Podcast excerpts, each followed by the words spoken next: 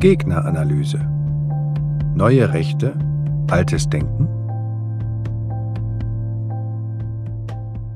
Ernst Jünger Der Amoralismus des Ästheten von Irmela von der Lühe In der Geschichte des antiliberalen, moderne kritischen Denkens nimmt der hochdekorierte Offizier und vielfach geehrte Schriftsteller, Publizist und Insektenforscher Ernst Jünger einen besonderen Platz ein. Er wurde zum Zeitgenossen und literarischen Chronisten aller großen Katastrophen und Zäsuren des 20. Jahrhunderts. Er lebte Kaiserreich und Ersten Weltkrieg, Weimarer Republik, Nationalsozialismus und den Zweiten Weltkrieg, schließlich den Kalten Krieg, den bundesrepublikanischen Wiederaufbau bis zur Wiedervereinigung. Bestimmend blieb dabei seine scharfe Ablehnung von Idee und Wirklichkeit einer liberalen Demokratie, seine Verehrung des Soldatischen und des Elitären, seine Haltung kalter Beobachtung und Verachtung alles gesellschaftlich-politischen. Sofort nach Ausbruch des Ersten Weltkriegs meldete sich Ernst Jünger an die Front. In Frankreich wurde er mehrfach schwer verwundet und 1917 mit dem Eisernen Kreuz erster Klasse, ein Jahr später mit dem Orden Polymerit ausgezeichnet. Aus den während des Krieges angefertigten Tagebuchaufzeichnungen entstanden mehrere Veröffentlichungen. Die durchweg kriegsapologetischen Texte feiern Blut und Tod auf dem Schlachtfeld, kritisieren aber zugleich die zerstörerische Macht einer Kriegstechnik, die den wahren Heldentod unmöglich macht. Nach seiner Entlassung aus der Reichswehr macht sich Ernst Jünger als nationalistischer Publizist einen Namen. In Essays und Büchern attackiert er Republik und Demokratie, Liberalismus und Aufklärung. Mit dem 1932 erschienenen Großessay Der Arbeiter liefert er eine geschichtspolitische Zusammenfassung seiner Ansichten, die im Denken der konservativen Revolution bis in die Gegenwart hinein eine große Wirkung ausgelöst hat. In Der Arbeiter skizziert Jünger einen autoritär-imperialen Staat, der das bürgerliche Zeitalter hinter sich gelassen, der mit dem bürgerlichen Kunst-, Kultur- und Bildungsbetrieb aufgeräumt hat und in der Gestalt des Arbeiters zu elementaren Bindungen von Führer und Gefolgschaft, Befehl und Gehorsam zurückkehren wird. Man hat in den prophetisch-apokalyptischen Schilderungen des Buches sowohl den Vorgriff auf den Staat Hitlers als auch den Rückblick auf die russische Revolution und den Staat der Bolschewiki gesehen. Ernst Jünger selbst ist freilich sehr schnell nach 1933 auf radikale Distanz zum nationalsozialistischen Regime gegangen. Freilich geschah dies weniger aus Gründen bewusster Opposition, sondern aus jener Haltung heraus, die auch nach 1945 für Jüngers Position charakteristisch sein sollte. Er selbst nannte sie die Position eines Anarchen, nicht Anarchisten, der auf Abstand, auf Distanz hält, dem die Beobachtung und Beschreibung der Welt und des Geschehens aufgegeben ist, der heroisch ausharrt und beschreibt, und dies auch noch unter persönlich bedrohlichen und politisch empörenden Bedingungen. Als Angehöriger der deutschen Besatzungsmacht in Paris wird Jünger diese Position des Ästheten im Offiziersrang besonders pflegen. Die in diesen Jahren entstandenen Tagebücher, 1949 unter dem Titel Strahlungen veröffentlicht, bezeugen dies und sorgten für erheblichen Wirbel. Seit Anfang der 50er Jahre lebte Jünger zurückgezogen in einem alten Forsthaus in Wilfingen erfreute sich großer Anerkennung bis in höchste politische Kreise in Deutschland und Frankreich. Als ihm 1982 der Goethe-Preis zuerkannt wurde, sorgte dies für einen Skandal. Dem 90-Jährigen gratulierten Bundeskanzler Helmut Kohl und der französische Staatspräsident Mitterrand persönlich zum Geburtstag. Mit seinen Schriften, vor allem aber mit seiner Haltung der Desinvolture, der Nichtzuständigkeit und Unberührbarkeit wurde Ernst Jünger, der 1998 im Alter von fast 103 Jahren starb, zum Vorbild und Leitbild für einen neuen, autoritären, antiliberalen und dabei stets stilbewussten Rechtsintellektualismus.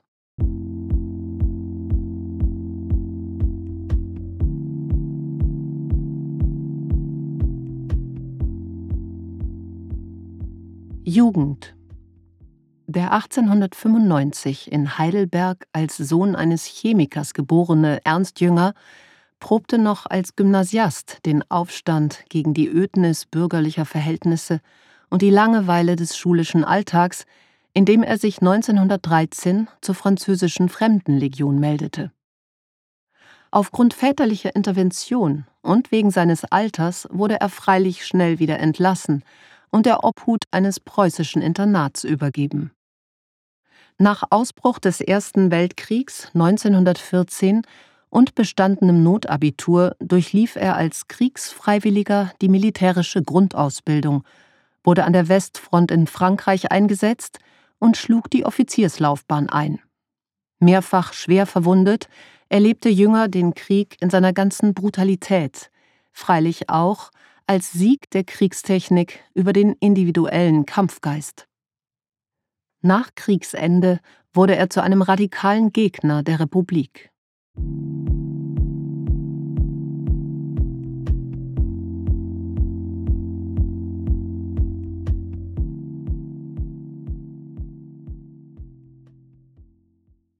Jüngers heroische Idealisierung des Krieges seine passagenweise entschieden kriegsapologetischen Texte stilisieren das Frontkämpfererlebnis und die Idee vom Heldentod fürs Vaterland auch als ästhetisches Erlebnis.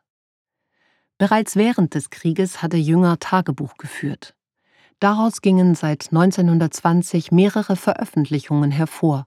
In Stahlgewittern, Der Kampf als inneres Erlebnis, Sturm, Feuer und Blut, sowie Das Wäldchen. Gemeinsam ist diesen Texten, dass sie weit mehr sind als autobiografisch verbürgte Schilderungen von Stellungskrieg, Materialschlachten und grausamem Sterben an der Front. Vielmehr bringen sie das persönlich und faktisch Erlebte in eine literarische Form und verleihen dem Gewaltgeschehen des Krieges, dem soldatischen Überlebenskampf auf den Schlachtfeldern, eine philosophisch weltanschauliche Substanz, die weit über den Tag hinaus Wirkung entfalten sollte. Sie resultiert nicht zuletzt aus einem Darstellungsstil, der zwischen lakonisch sachlicher Berichterstattung über Granateinschläge, feindliche Feuerstürme und verstümmelte Leichen und expressionistisch surrealen Bildern changiert. Die Straße war von großen Blutlachen gerötet. Durchlöcherte Helme und Koppel lagen umher. Ich fühlte meine Augen wie durch einen Magneten an diesen Anblick geheftet, gleichzeitig ging eine tiefe Veränderung in mir vor. Das blutige Kriegsgeschehen, das Leben im Schlamm und Schmutz der Unterstände, im Wechsel von Apathie und Angriff, von Abstumpfung und Aufregung, Lethargie und Leidenschaft, wird in Jüngers Kriegsschriften zu einem ästhetischen Erlebnis, das mit dem real Erfahrenen nicht einfach nur versöhnen, das es nicht lediglich konsumierbar machen, sondern das ihm eine Gestalt geben soll. Die Erfahrung von Tod und Zerstörung im Krieg wird zum Objekt einer formgebenden Beobachtung, einer ästhetischen Wahrnehmung, die nicht den Normen der Moral, sondern den Grundsätzen des heroischen Lebens zu gehorchen hat. Zugleich verbindet sich mit der Überführung der Kriegserlebnisse in poetische Texte der Anspruch, einem Geschehen Sinn und Dauer zu verleihen, das diesen Sinn durch die moderne Kriegstechnik einerseits und den modernen demokratischen Pazifismus andererseits einzubüßen drohte. Folgerichtig erscheint der Krieg in Jüngers Frühwerk als schicksalhaftes Geschehen und zugleich als ein großes Naturschauspiel, in dem Gewalt und Technik sich vereinigen. Titel wie In Stahlgewittern oder Der Kampf als inneres Erlebnis zeigen dies sehr deutlich. Freilich verbinden sich Wahrnehmung und Darstellung des Krieges als eines gewaltigen, mythisch-kosmischen und zugleich schicksalhaften Naturgeschehens stets mit der Vorstellung von Reinigung und Erlösung, Katharsis und Wiedergeburt. Der Krieg befreit und erlöst aus einer ereignislosen und doch dekadenten, technisierten und doch monotonen Wirklichkeit. Im Krieg wachen die Urkräfte des Menschen, vor allem des Mannes, endlich wieder auf. Er stiftet wahre Gemeinschaft, er aktiviert ein brachliegendes Triebleben. In der stilistischen und semantischen Ästhetisierung und Erotisierung des Krieges wird man die Besonderheit der frühen Schriften Jüngers sehen müssen. So, wenn es zum Beispiel in Der Kampf als inneres Erlebnis heißt: So lebten wir dahin und waren stolz darauf. Als Söhne einer vom Stoffe berauschten Zeit schienen Fortschritt uns Vollendung, die Maschine der Gottähnlichkeit Schlüssel, Fernrohr und Mikroskop Organe der Erkenntnis. Doch unter immer glänzender und polierter Schale, unter allen Gewändern, mit denen wir uns wie Zauberkünstler behängten, blieben wir nackt und roh wie die Menschen des Waldes und der Steppe. Das zeigte sich, als der Krieg die Gemeinschaft Europas zerriss, als wir hinter Fahnen und Symbolen, über die mancher längst ungläubig gelächelt, uns gegenübertraten zu uralter Entscheidung. Da entschädigte sich der Mensch in rauschender Orgie für alles Versäumte. Da wurden seine Triebe, zu lange schon durch Gesellschaft und ihre Gesetze gedämmt, wieder das Einzige und Heilige und die letzte Vernunft. Und alles, was das Hirn im Laufe der Jahrhunderte in immer schärfere Formen gestaltet hatte, diente nur dazu, die Wucht der Faust ins Ungemessene zu steigern. Ich hasse die Demokratie wie die Pest. Das offene Kokettieren mit den Nationalsozialisten. Nach seiner Entlassung aus der Reichswehr 1923 begann Jünger ein Studium der Zoologie und Philosophie in Leipzig. Gleichzeitig machte er sich als Kriegsschriftsteller und politischer Publizist mit antidemokratischen und extrem nationalistischen Positionen einen Namen. Offen sympathisierte er mit Freikorpsverbänden und den Beteiligten am Hitlerputsch. Hitler selbst nannte er, nachdem er eine Rede von ihm gehört hatte, ein Elementarereignis. Seinen ersten, im engeren Sinne politischen Artikel Idee und Revolution hatte Jünger kurz vor dem Hitlerputsch im Völkischen Beobachter, dem Parteiorgan der NSDAP, publiziert. Er plädierte hier für eine wirkliche Revolution, deren Symbol und Ausdruck das Hakenkreuz und die Diktatur sein sollten. Bis zum Ende der Weimarer Republik hat Ernst Jünger zahllose nationalistische, aggressiv antiliberale Artikel verfasst, die in unter anderem auch von ihm begründeten Zeitschriften der extremen Rechten erschienen.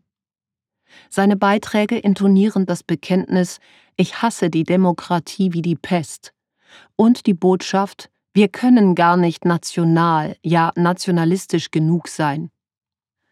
Kaum überraschend finden sich heftige antisemitische Invektiven, unter anderem in Übernationalismus und Judenfrage von 1930.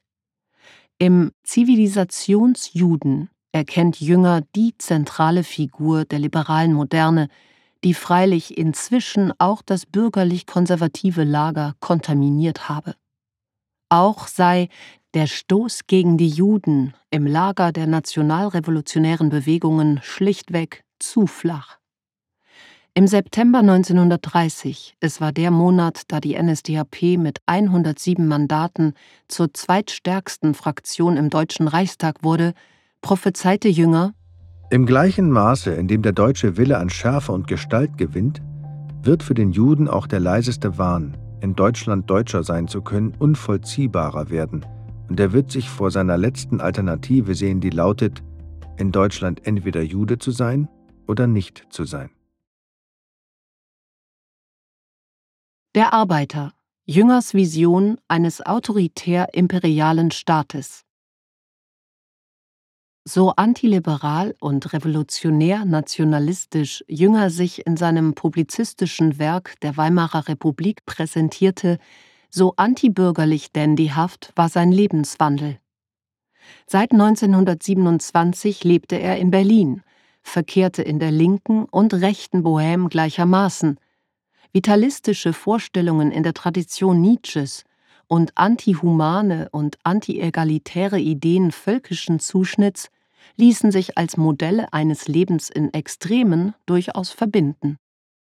Die Faszination für literarische Autoritäten wie Ariost, Baudelaire und Rimbaud, vor allem aber für Nietzsche und Spengler, widersprach nicht den Ideen einer Militarisierung der Gesellschaft, der Etablierung vorbürgerlicher Gefolgschaftsmodelle und dem Plädoyer für einen autoritären Führerstaat, durch den der wahre Nationalismus und nicht ein parlamentarisch verwässerter Konservatismus Realität werden würde. Die Summe seiner bisherigen politischen Publizistik lieferte Ernst Jünger im Herbst 1932 mit dem 300-seitigen Großessay Der Arbeiter. In Form prophetisch-apokalyptischer Feststellungen liefert der Text eine geschichtspolitische Diagnose und zugleich eine Zukunftsvision. Sie gilt einem autoritär-imperialen Staat, der nach dem unvermeidlichen und zwingend gebotenen Untergang der bürgerlichen Kultur entstehen wird. Ein Staat, der mit dem bürgerlichen Sicherheitsdenken, mit seinem Vernunft- und Moralverständnis aufgeräumt haben und in der Gestalt des Arbeiters eine totale Herrschaft errichten wird. Der bürgerliche Kunst-, Kultur- und Bildungsbetrieb wird der Vergangenheit angehören. An seine Stelle wird ein Staat treten, der auf der Gestalt des Arbeiters basiert. Damit ist indes nicht der Proletarier gemeint, auch nicht die Arbeiterklasse. Vielmehr skizziert Jünger poetisch vage und politisch sarkastisch einen Typus, der elementar und antiindividualistisch ist, der im Verhältnis von Herrschaft und Gehorsam eine notwendige, natürliche Konstellation sieht, in die sich einzuordnen Erfüllung bedeutet. Jüngers Arbeiter ist gerade keine individuelle Persönlichkeit, sondern eine kollektive Gestalt. Er repräsentiert ein archaisches, darin aber tief wahres anthropologisches Prinzip. Im Arbeiter kehrt der Mensch zu wahrem Abenteuer, zur Konfrontation mit den Gefahren zurück, und eben darin folgt er den dämonischen Trieben seines Herzens und seiner Natur.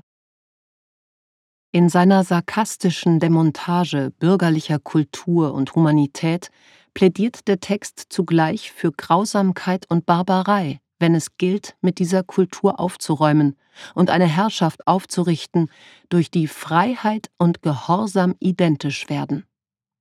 Um zu einer wirklichen Neugestaltung der Welt zu kommen, muss der Arbeiter sich eingliedern und unterordnen. Er tut dies aus freien Stücken, opferfreudig und als Teil großer, organisch geordneter Verbände, wie sie im Militär oder auch in Ordensgemeinschaften vorgebildet sind. Autorität und Askese bilden den Lebensmodus, um eine welthistorische, eine planetarische Aufgabe zu erfüllen, nämlich die totale Mobilmachung der Erde, ihre restlose Verwandlung in einen technisch aufgerüsteten Raum. Die geschlossene, totalitäre Gesellschaft der Zukunft, wie Ernst Jünger sie in Der Arbeiter entwirft, verdankt sich einer organischen Konstruktion, der Rückkehr zu elementaren, reinen und darin eben auch schöpferischen Verhältnissen. Auch im Arbeiter begegnet man im Übrigen einem literarischen Stil, der zwischen blutiger Metaphorik und eiskalter Beschreibung oszilliert, der politische Zerstörungspostulate und poetische Zukunftsvisionen ineinander übergehen lässt. Sofort nach seinem Erscheinen und bis in die Gegenwart hinein wurde Der Arbeiter entweder als Programmschrift des Dritten Reiches oder als Reflexion auf die russische Revolution und den Bolschewismus gelesen, als Entwurf einer planwirtschaftlich bzw. totalitär organisierten Gesellschaft. In seinen Aufzeichnungen zum Arbeiter notierte Martin Heidegger 1934, es handele sich in Jüngers Text um eine Metaphysik des Rechtverstandenen, das heißt von allen bürgerlichen Vorstellungen gereinigten imperialen Kommunismus. Bereits im Oktober 1932 war im Völkischen Beobachter indes eine sehr negative Besprechung erschienen. Dass Jünger kein rassisch-völkisches Zeitalter heraufbeschwöre, offenbar auch keinem biologischen Rassenbegriff folge, wurde scharf kritisiert.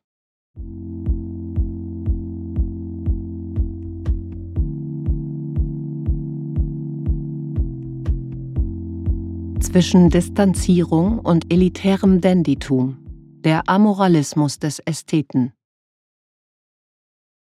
Ernst Jünger selbst ging nach dem 30. Januar 1933 sehr schnell auf Distanz zum nationalsozialistischen Regime.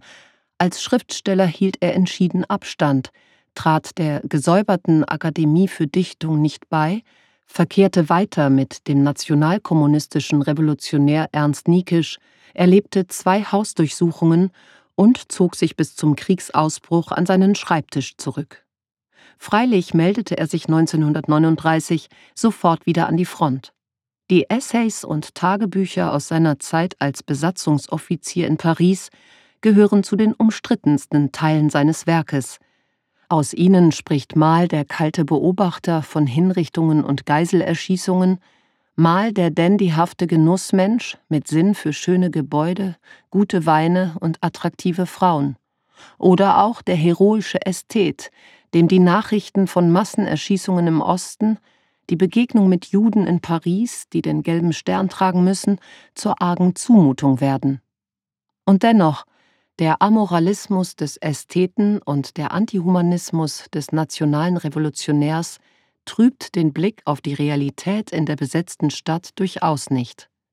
Der gebildete Besatzungsoffizier streift durch die Pariser Gärten und Straßen, besucht Antiquariate, frequentiert Salons von Angehörigen der kollaborierenden Vichy-Regierung, begegnet berühmten Schriftstellern wie Cocteau und Céline. Er beobachtet die Deportation von Juden und will sich fortan daran erinnern, dass ich von Unglücklichen, von bis in das tiefste Leidenden umgeben bin. 18. Juli 1942 auch wenn Jünger die kriegsapologetischen Positionen seiner frühen Schriften nicht fortschreibt, so bleibt die Fixierung auf den Posten des Beobachters, des Ästheten doch dominant. Auch dies sind Bekenntnisse zu einem Heroismus des Beharrens, zu einer höheren Neugier. Mit Person und Werk empfand Jünger die Verpflichtung zu emotionsloser Wahrnehmung und kalter Beobachtung auch eigener Regungen und Gefühle. All dies sind nicht nur Gebote, die für den Autor gelten, es sind Prinzipien für die Lebensform des heroischen Menschen. Als Person und mit seinem Werk ist der Schriftsteller dieser Lebensform unwiderruflich verpflichtet. Freilich stehen einer solchen Existenzform des kalten Heroismus die moderne Demokratie, die gleichheitsfixierte moderne Gesellschaft, es stehen ihr Pazifismus und Massengesellschaft ebenso entgegen wie Technik, Materialismus und Maschinenwelt. Auch wenn der Besatzungsoffizier Ernst Jünger die kriegsapologetischen Positionen seiner frühen Schriften nicht fortschreibt, so bleibt die Fixierung auf den Posten des Beobachters, des Ästheten und des soldatischen Wiedergängers doch dominant. So betrachtet er vom Dach des Hotels Raphael aus, mit einem Glas Burgunder in der Hand, die Bombardierung von Paris und notiert anschließend im Tagebuch Die Stadt mit ihren roten Türmen und Kuppeln lag in gewaltiger Schönheit, gleich einem Kelche, der zu tödlicher Befruchtung überflogen wird. Jahre später in einem Interview des Spiegel auf diese Passage angesprochen, erläutert Jünger solche todeserotischen Bilder mit Verweis auf ein soldatisches Ethos, dem er stets die Treue gehalten habe. Die feindlichen Flieger hätten wohl vermutet, er gehe angesichts der Gefahr in den Bunker. Aber das ist meine Sache nicht. Ich gehe in die oberste Etage und sehe mir den Luftangriff an und sehe vielleicht durch das Sektglas. Dann ist das noch ein gewisses Bruderschaftstrinken mit dem Tode. Das ist der Anarch. Das ist der Mann, der sich überhaupt nicht kümmert um die, die da oben Angst machen wollen und um die, die da unten Angst haben, sondern der, der da gemütlich am Fenster steht und sieht, die Erdbeere kristallisiert. Ikone eines antiliberalen Konservatismus nach 1945 Nach Ende des Krieges erhielt Jünger, der sich geweigert hatte, den Fragebogen der Alliierten zur Entnazifizierung auszufüllen, zunächst Publikationsverbot. Die 1949 erschienenen Strahlungen von Hannah Arendt als Zeugnis unzweifelhafter Integrität und von Alfred Andersch als Logbuch gelobt. Und der im gleichen Jahr erschienene Roman Heliopolis wurden schnell zu Bestsellern und begründeten den bis zu seinem Tode anhaltenden Ruhm des Schriftstellers Ernst Jünger, nicht nur in der Bundesrepublik, sondern auch in Frankreich. Seit 1951 bis zu seinem Tode im Jahr 1998 lebte Jünger zurückgezogen in einem alten Forsthaus in Wilfingen, widmete sich ausgiebig seiner Insektensammlung und experimentierte mit Drogen. Mit dem 1951 erschienenen Essay Der Waldgang legte er eine geschichtsphilosophisch-politische Zusammenfassung seines Denkens vor, das im elitären Rückzug und in aristokratischer Distanz zur Welt einen Akt des Widerstands gegen die totalitären Versuchungen und Verwerfungen der Moderne proklamiert zwischen 1949 und 1953 arbeitete Armin Mohler, der in den 70er Jahren zum Vordenker der Republikaner und der intellektuellen Rechten in der Bundesrepublik werden sollte, als Privatsekretär Ernst Jüngers. Zum Zerwürfnis kam es, als Jünger seine frühe politische Publizistik nur in überarbeiteter Form zur Publikation freigeben wollte. Als stilbewusster Kritiker der technischen Moderne, Repräsentant eines solitär heroischen Lebenswandels, der bis ins hohe Alter morgendliche kalte Bäder nahm und sich einem strikten Tageslauf unterwarf, jede Frage nach seiner Rolle in den beiden Weltkriegen und der Wirkung seiner Schriften als Zumutung empfand, avancierte Jünger in Politik und Öffentlichkeit der 70er und 80er Jahre zur Ikone eines antiliberalen Konservatismus mit entschieden reaktionären Zügen. Das ästhetische Prinzip der Distanz und das ethisch-politische Gebot des Abstands dienten der Bekräftigung von überzeitlichen Werten. Werte, die in der Gegenwart durch einen hemmungslosen Glauben an Technik und Fortschritt an moderne Massendemokratie und damit im Sieg einer maschinenförmigen, totalitären Moderne verloren zu gehen drohten.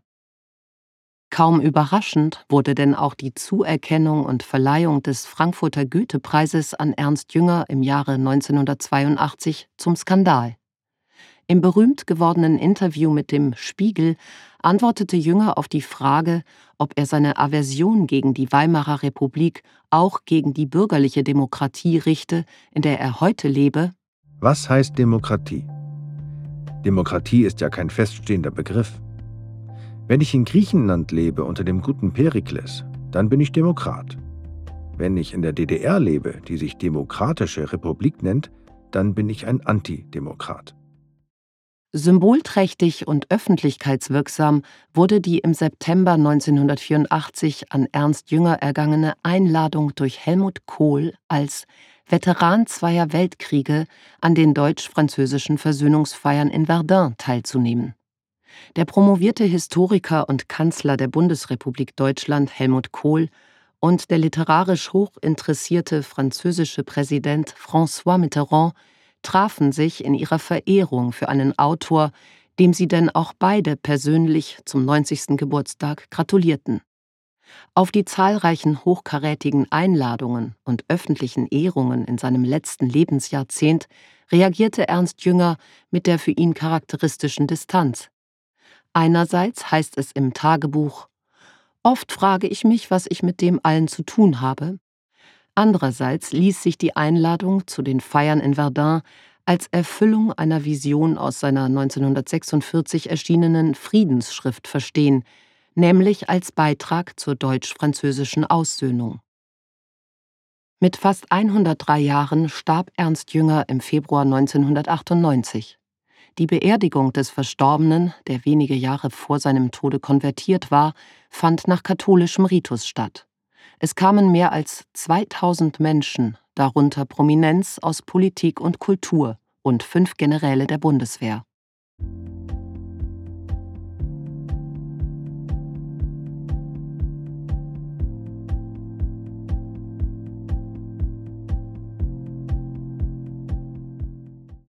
Fazit Person und Werk Ernst Jüngers stehen wie kaum ein anderes für die Zäsuren und Aporien, die Katastrophen und Konflikte der deutschen und der europäischen politischen Geschichte, nicht zuletzt der politischen Ideengeschichte.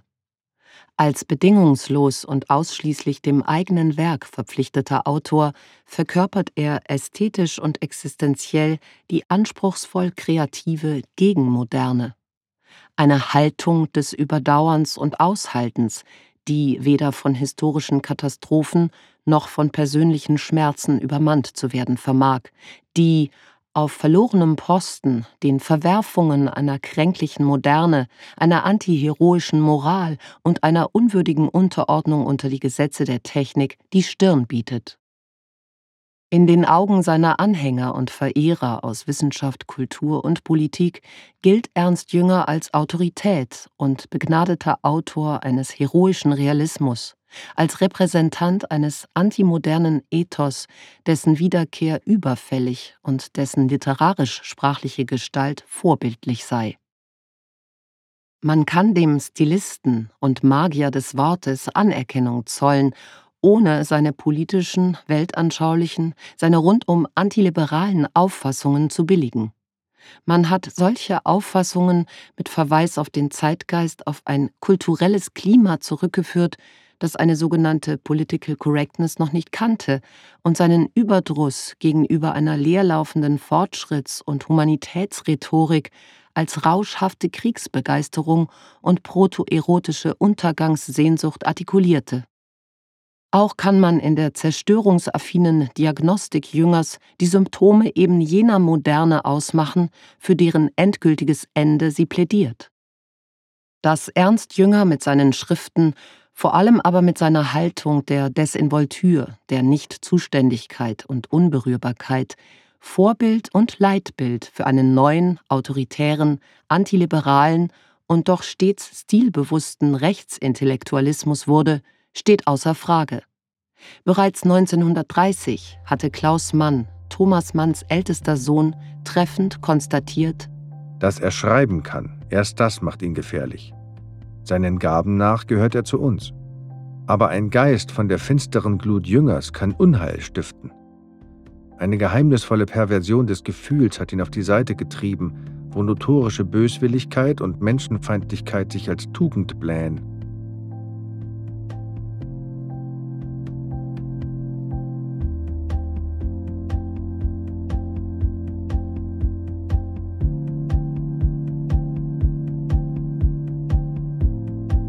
Gegneranalyse ist ein Projekt des Zentrum Liberale Moderne. Diesen und weitere Texte finden Sie auf gegneranalyse.de.